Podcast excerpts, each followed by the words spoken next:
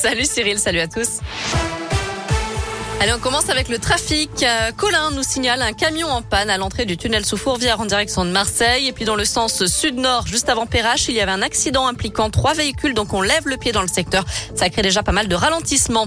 Notez que le tunnel sous Fourvière sera fermé cette semaine toutes les nuits jusqu'à jeudi pour permettre des travaux d'entretien. Et puis la rocade est lyonnaise dans le sens nord-sud sera fermée de nuit aussi à hauteur de Vaux-en-Velin entre le nœud des îles et le nœud de Manicieux. À la une, deux policiers blessés à Pierre-Bénite hier. Selon le progrès, ils ont été pris à partie alors qu'ils intervenaient sur une bagarre impliquant une dizaine de personnes.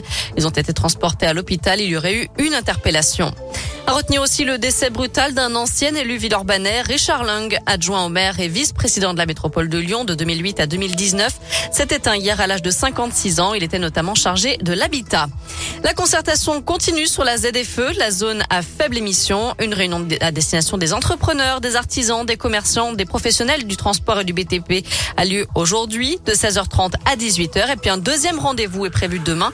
Ce sera de 18h30 à 20h30 en visio, cette fois pour le grand public sur les solutions de mobilité, comment se déplacer ou encore comment réduire l'usage de la voiture individuelle dans la ville. Fini le masque en classe pour les écoliers de l'Inde. Depuis ce matin, les enseignants voient des sourires sur leur visage pour la première fois depuis la rentrée scolaire. Avec 11 autres départements, l'Inde a rejoint la liste des territoires où le protocole sanitaire s'assouplit. Malheureusement, ce n'est pas encore le cas pour le Rhône.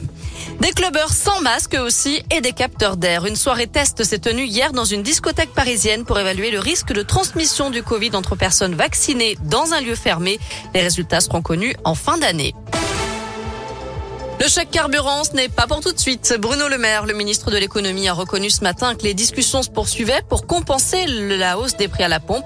Il est plus favorable d'ailleurs au chèque carburant qu'à une baisse des taxes, puisqu'une baisse d'un centime représente un demi-milliard d'euros en moins dans les caisses de l'État. D'après les chiffres officiels, les principaux carburants ont pris 2 centimes la semaine dernière. De son côté, Emmanuel Macron lance aujourd'hui les états généraux de la justice. Objectif, élaborer des propositions pour remettre à plat le système judiciaire à partir de 2022. Et puis Jean Castex au Vatican, le Premier ministre a rencontré ce matin le pape François. Ça fait suite au rapport Sauvé sur la pédocriminalité dans l'Église catholique française et la polémique autour du secret de la confession. Voilà pour l'actu, on jette un œil au sport aussi. En rugby, les Toulousains étaient invincibles, eh bien les Lyonnais, ont réussi à les faire flancher. Le Loup s'est imposé 25 à 19 et remonte à la troisième place du top 14. Enfin en foot, l'OL remonte à la sixième place de Ligue 1 grâce à sa victoire sur Monaco 2 à 0.